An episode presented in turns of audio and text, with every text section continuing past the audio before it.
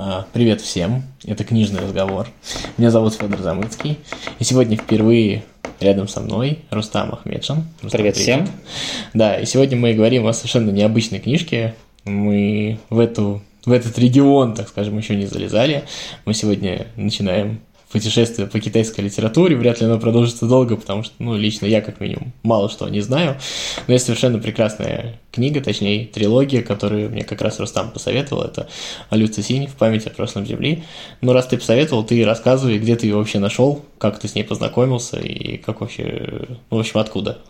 А, ну, на самом деле, где первый раз я его встретил, достаточно сложно сказать, потому что я вообще люблю научную фантастику, и так или иначе, ну, на протяжении всей жизни подчитываю время от времени то короткие рассказы, там, из моделей для сборки, допустим, то какие-то более-менее крупные произведения. И я встретил, возможно, у кого-то в каком-то обзоре на Ютубе, возможно.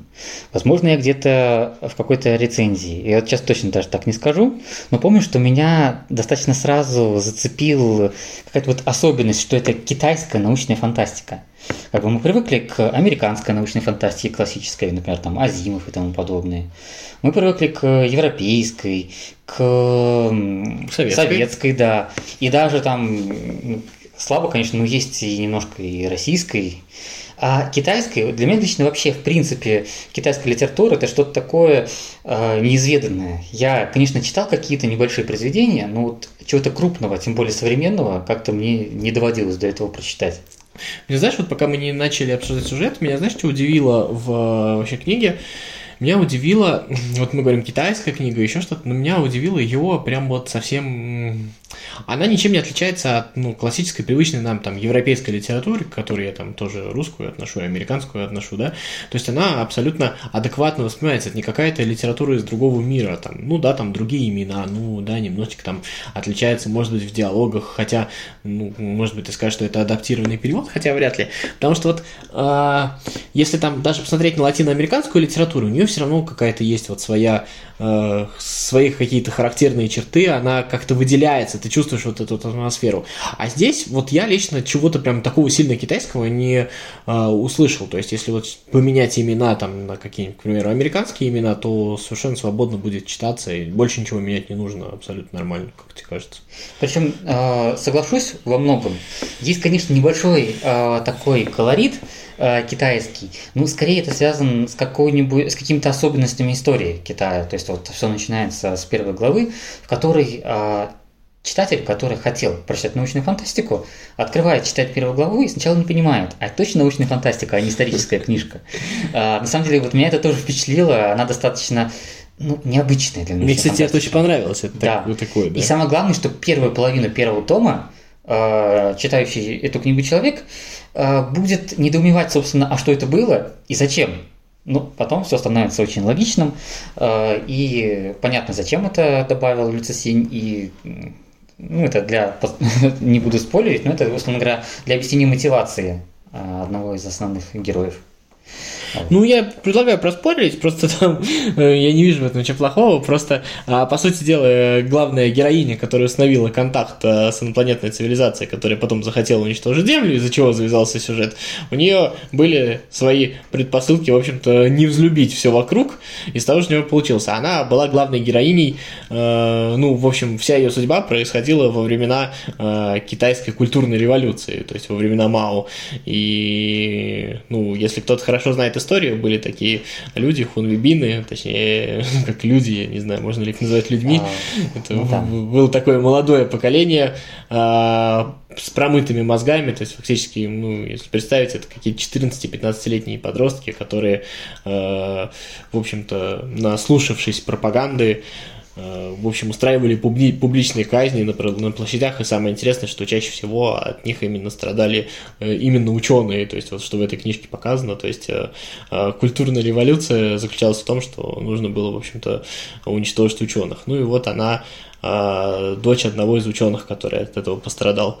И на самом деле, вот ну, фактически, да практически по, во всей книжке вот этот вот цвет, он прослеживается. Мне кажется, вот книжка называется «В память о прошлом Земле», и там вот эта вот память вот об этом вот событии, фактически, из-за которого, ну, так или иначе все началось, она э, в любом случае прослеживается. Тут вопрос в другом, э, как бы вот там, если ты заметил, э, Люцисень сам очень часто обращается к Толстому, причем иногда этого не скрывает, он прям вот словами пишет, то, что а вот Лев Толстой считал так, а вот Лев Толстой говорил так, да, вот, и э, как бы если мы там вспомним философию Толстого, то она заключалась в том, что там, я не знаю, трава растет сама по себе, а человек многого не значит.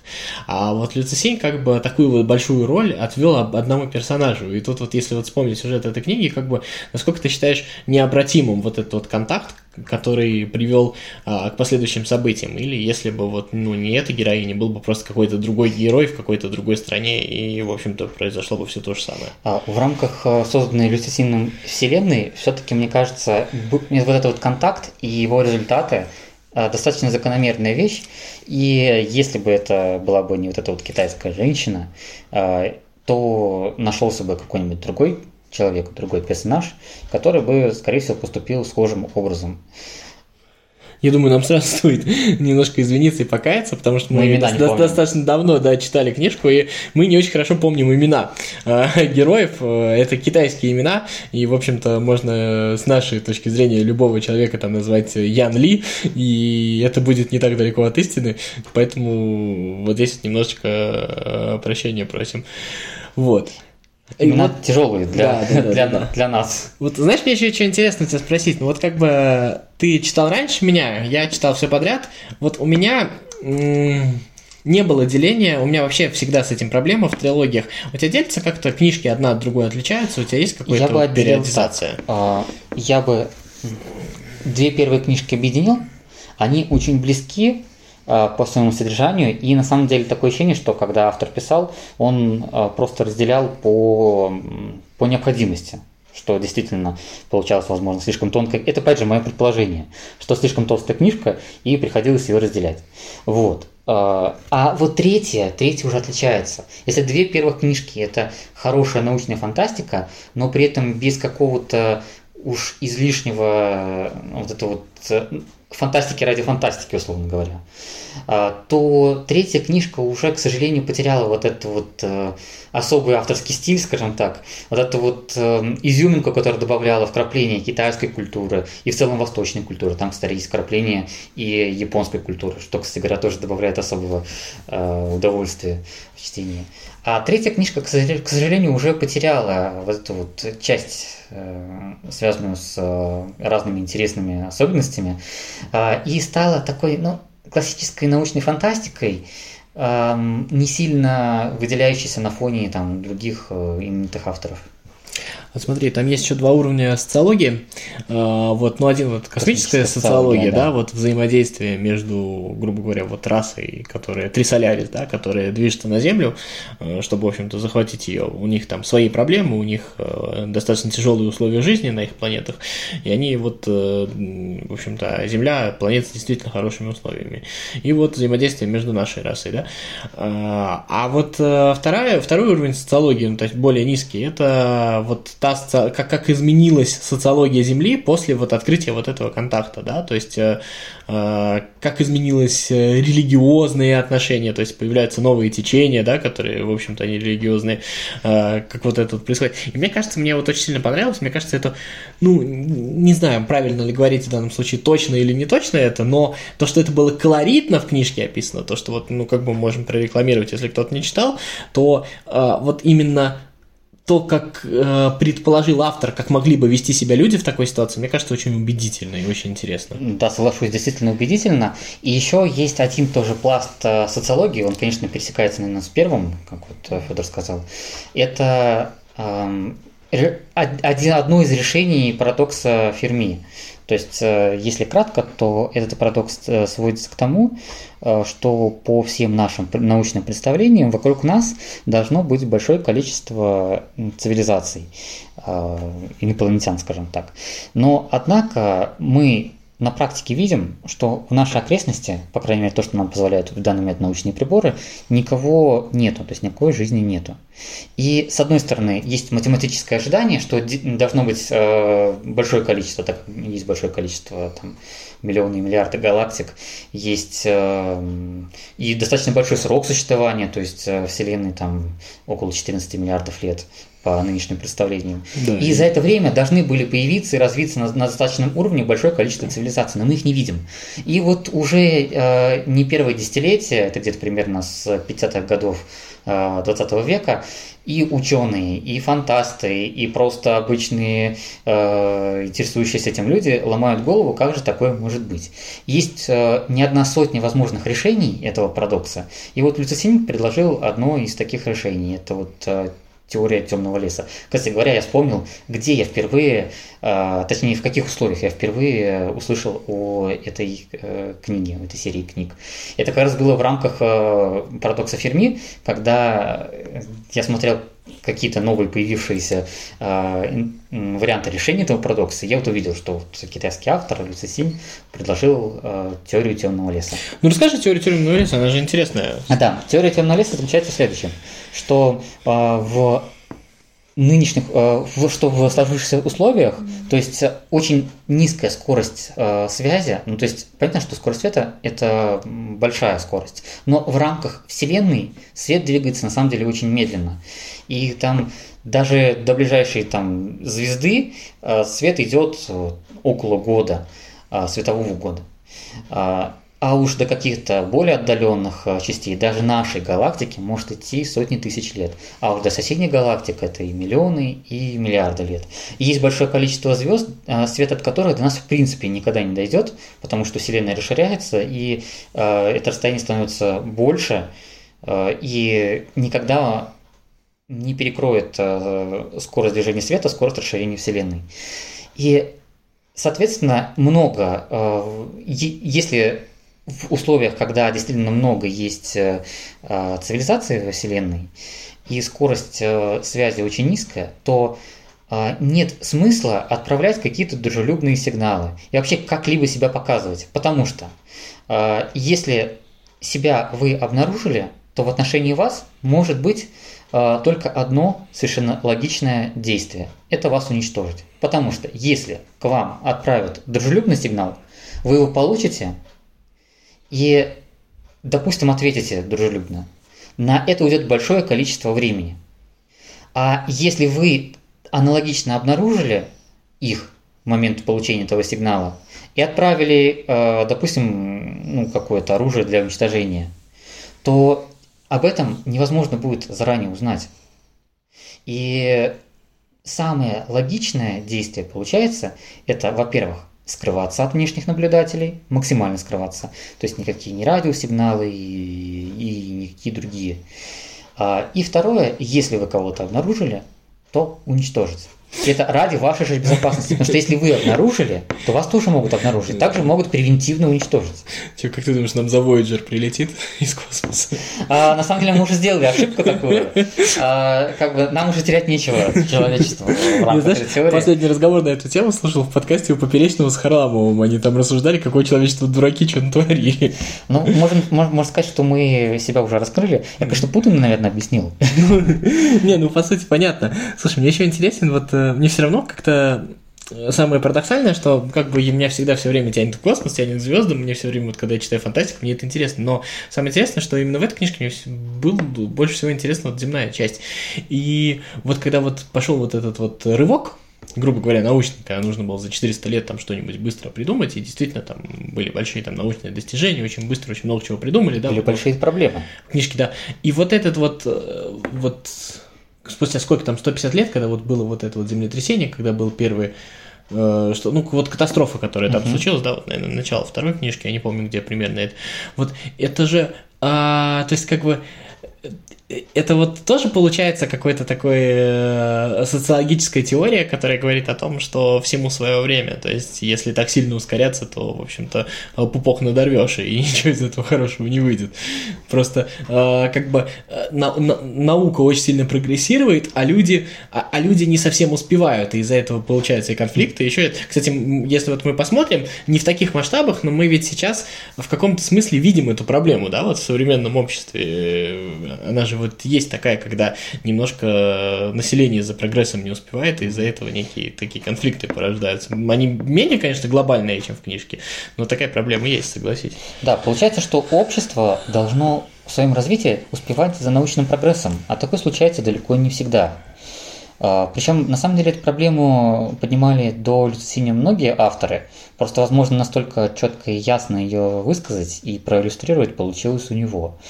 А, ну, на самом деле, в научной фантастике, мне кажется, это уже не раз а, встречалось, просто не настолько четко сказано было. Вот, и вот э, финал, финал второй книги, когда он, в общем-то, решил а, проблему с Трисолярисом, а, ты вот, э, как бы с точки зрения теории, ну, книжка такая, давай скажем, она очень сильно, там, нужно очень сильно подумать, очень, ну, неплохой математический аппарат иметь, ты вот э, себе объяснил, да, я, я, насколько правильно помню, он выдал, да, местоположение Трисоляриса. Трисоляриса, да. вот. Но ну, при этом, а, выдав их, выдал еще дополнительно и землю. Да, да, да, да, да, да, да, да. Вот э, ты, невозможно было одно без другого. Ты, ты, ты, ты вот сразу понял эту схему, потому что я в ней поначалу чуть-чуть запутался, мне пришлось а. немножко подумать там. Ну, я, в принципе, сразу это понял. А, я достаточно внимательно, скажем так, э, слушал, потому что, на самом деле, многие, так как я люблю научную фантастику, мне многие идеи, многие теории, которые описываются там, в принципе, были заранее знакомы. И меня именно а, меня не испугало вот это вот э, большое количество какой-то новой информации, какие-то построений, скажем так, каких-то логических связей. Потому что мне, в принципе, много из этого было заранее знакомо. А мне понравилось, как именно это все удалось э, хорошо скомпоновать, скажем так. И как это вот облачить в такой интересный сюжет. Угу.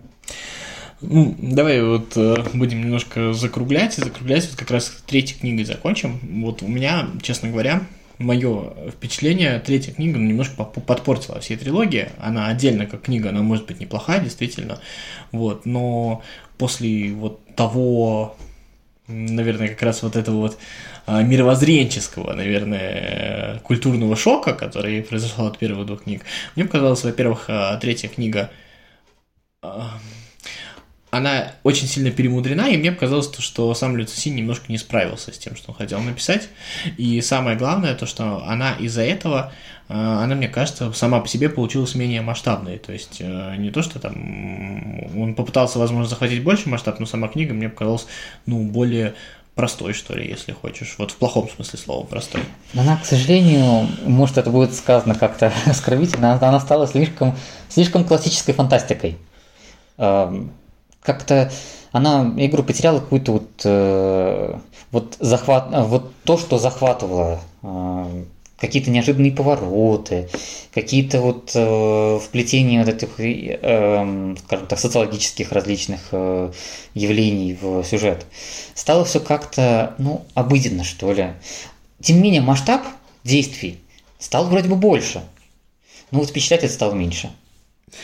Может быть, это связано с тем, что все-таки первые две книги, ну так или иначе, вот та самая социология, хоть она и называется космической, она все-таки была про понятные, ну так, конфигурации, так скажем, автору, то есть про, ну, и она так или иначе касалась в основном э, социологии на нашей планете, ну и предполагаемого взаимодействия с другими участниками, а когда ты выходишь за пределы, в общем-то, у него, мне кажется, не очень получилось э, сформировать вот эту вот историю взаимоотношений между участниками процесса, это раз, и вторая, мне кажется, что он теоретически, он очень сильно вот э, ударился в ну, вообще вот, вот в эти в астрономические всякие штуки, в измерения. И вот в этой многомерности пространства, мне кажется, он тоже потерялся, потому что вот эта вот а, привлекательность именно ну, так скажем, математическая, я ее буду так называть, у меня просто нет другого слова, она немножко вот от этой вот многомерности. А сама идея неплохая с тем, что, в общем-то, вот идея оружия, которая тебя, в общем-то, в двумерное что-то превращает, она прикольная, но вот эта вот многомерная социология, она, мне кажется, она немножко пострадала, она как- как- как- как-то недоработанная. Стало меньше социологии и больше э, физики. И эта физика, она была неубедительная. И причем вот она, это- а, скажем так, если в первых двух книгах, а, конечно, есть вымысел там в плане физики а, и астрономии, но он какой-то, он на основе самых ныне передовых теорий, то есть это просто додумывание их до какого-то логического завершения, то в третьей книге уж очень много таких э, каких-то взглядов, э, представлений о физике и астрономии, которые, ну, прям совсем уходят э, далеко от нашего нынешнего представления о окружающем мире, научного представления как бы, об окружающем мире. И вот оно перестает восприниматься это как на грани правдоподобности. Слушай, а я сейчас немножко в лирику уйду от физики, но тебе не показалось то, что ну вот у меня был такой момент, э, что нужно было книжку остановить вот на тот момент, вот как вот это двумерное пространство по, э, в общем, зацепило Плутона, и когда вот вот главный герой, вот э, дедушка старенький, я не помню, опять же, его фамилию, вот когда он фактически... Лао Цзы. Лао Цзы, да, вот все правильно. Вот, э, то на этом стоило закончить. И мне еще показалось, я, мне показалось, что я стал такой жертвой мысленного эксперимента. А для меня это перестало иметь значение, как ни парадоксально, сейчас скажу, наверное, полную чушь, но а, тот момент, когда перестала существовать Земля, мне стала неинтересна книжка. То есть для меня я не понимаю, как, э, как можно читать без Земли. То есть получается, что я вот мысленно не могу оторваться, я не могу себе представить. Это очень сложный мысленный эксперимент. Мне всегда казалось, что, что с точки зрения вот э, таких вот мысленных экспериментов очень сложно представить бесконечность, прос- большие пространства, еще что-то такое. Это действительно сложно. А, измерения всякие, да, э, когда там вот э, в теории струн там пытался разобраться, да, вот, но оказалось самое сложное это представить Вселенную без Земли, потому что это фактически представить Вселенную без себя, и оказалось это не получается. Может быть, мы поэтому вот немножечко э, к книге придираемся. Возможно. И, ну, честно говоря, я считаю, что, наверное, хорошо было бы, если бы книга заканчивалась э, как раз вот, э, как сказал Федя, на поглощении, на уничтожении Плутона. И мне бы, честно говоря, хотелось, чтобы не удалось э, вот этим м, нескольким главным персонажам э, убежать от этого. И это было бы э, таким грустным, но каким-то более настоящим, что ли, завершением. книги. Ну, они, по сути, тебе скажут, что они не убежали, по сути дела, они не так далеко убежали, но... Ну там интересно. такой, ты знаешь, там, э, там же получается что-то вроде эм, своеобразного хэппи, хэппи-энда даже. Ну, да. Ну, не совсем, конечно, можно поспорить, но отчасти так. Ну да, да, да, да, да. Ну просто, в общем, там, там уже в какой-то момент, э, знаешь, э, когда ты. Мне кажется, вот это э, эффект такой, знаешь, если на американских горках э, сделать очень много там разных горок и очень. Ну, то есть должно быть Перестает дальше ограничено- впечатлять. ограничен, да, да, да, да, перестает впечатлять. То есть он вот э, до такой степени дошел, что уже, ну и, ну то есть вот э, какой следующий уровень. То есть э, мне кажется, в какой-то момент нужно было либо остановиться, либо упростить, я не знаю, как-то вот и, а так, э, мне кажется, уже действительно ты, ну что дальше, вряд ли, а, а дальше показывать нечего. Вот, но в любом случае у меня вот, э, как бы, у меня все равно, наверное, это одно из лучших вообще произведений, которые я читал там за последние лет 10, а, при том, что я действительно тоже очень сильно люблю научную фантастику, и самое главное, то, что это вот прям научная фантастика, прям по тем канонам, каким я привык со школы, там, со времен там Стругацких, э, Кларка, Азимова, то есть вот прям вот, вот, вот то, что я люблю, когда есть э, э, теория, есть техника есть социология, и вот это вот все совпадает, вот эти три слоя, они просто потрясающие. Закругли тоже какую-нибудь финальную мысль, скажи. А, ну, на самом деле, да, я тоже соглашусь. А, Для меня это, наверное, одно из самых лучших произведений за последние, не знаю, может, лет пять. А, И самое главное, оно для меня открыло китайскую литературу. То есть, а, ну, на самом деле, я в принципе не представлял, что что-то такое есть сейчас из китайской литературы, что ну, настолько меня может сильно впечатлить и как-то даже промотивировать еще что-то поискать из китайской литературы. Я сейчас нахожусь в процессе поиска, надеюсь, что, может, еще что-нибудь найду интересное. А, и, кстати говоря, сейчас а, в Китае пытаются начать снимать сериал по мотивам этого произведения. Не знаю, насколько ему удастся, потому что слишком большой масштаб действий. Ну, космическое а, кино это достаточно да. сложная вещь. Они пытаются снимать. Хороший. А вообще ходят э, слухи, что пытался по-моему, Amazon, да, по-моему, Amazon пытался выкупить права, Netflix, но вроде бы... Мне кажется, Netflix. Netflix а, снял, а, точнее, не, не снял, Netflix выкупил права на фильм, снятый по другому произведению Люци Вот. А там, я не помню кто, но кто-то из крупных э, американских корпораций пытался выкупить права, но пока остались они в Китае. И вроде Китай э, обещал снять, китайские компании обещали снять к 2022 году, но это еще было несколько лет назад. То есть не знаю, насколько у них там все успешно движется. Ну, на самом деле, я посмотрел, ну, боюсь быть разочарованным. Это всегда страшно. Ладно, Люцисинь в память о прошлом Земли. Замечательная трилогия. Я думаю, всем рекомендуем. Э, думаю, что не пожалеете. Всем любителям научной фантастики. Да, любите книжки в таком жанре. И самое главное, это такое упражнение для мозгов потрясающее. И у Люцисини есть еще одна неплохая книжка по-моему, называется «Шаровая молния». А, это отчасти является как бы приквелом. Не совсем, конечно, он не относится к основной истории, но один из персонажей «Шаровой молнии» в итоге появляется в а, «Задаче трех тел» и, по-моему, в «Темном лесе» тоже. То есть это первая и вторая книжка. Вот. Так что если кому сильно понравится, то можно будет прочитать еще «Шаровую да, молнию». Еще и в нынешнем мире это какой-то тотальной нехватки научной фантастики все-таки, э, мне кажется, затишье у жанра у самого, это, мне кажется, особенная находка. Вот, так. Ну ладно, Рустам Ахмедшин, Федор Замыцкий, книжный разговор. Всем пока. Всем пока.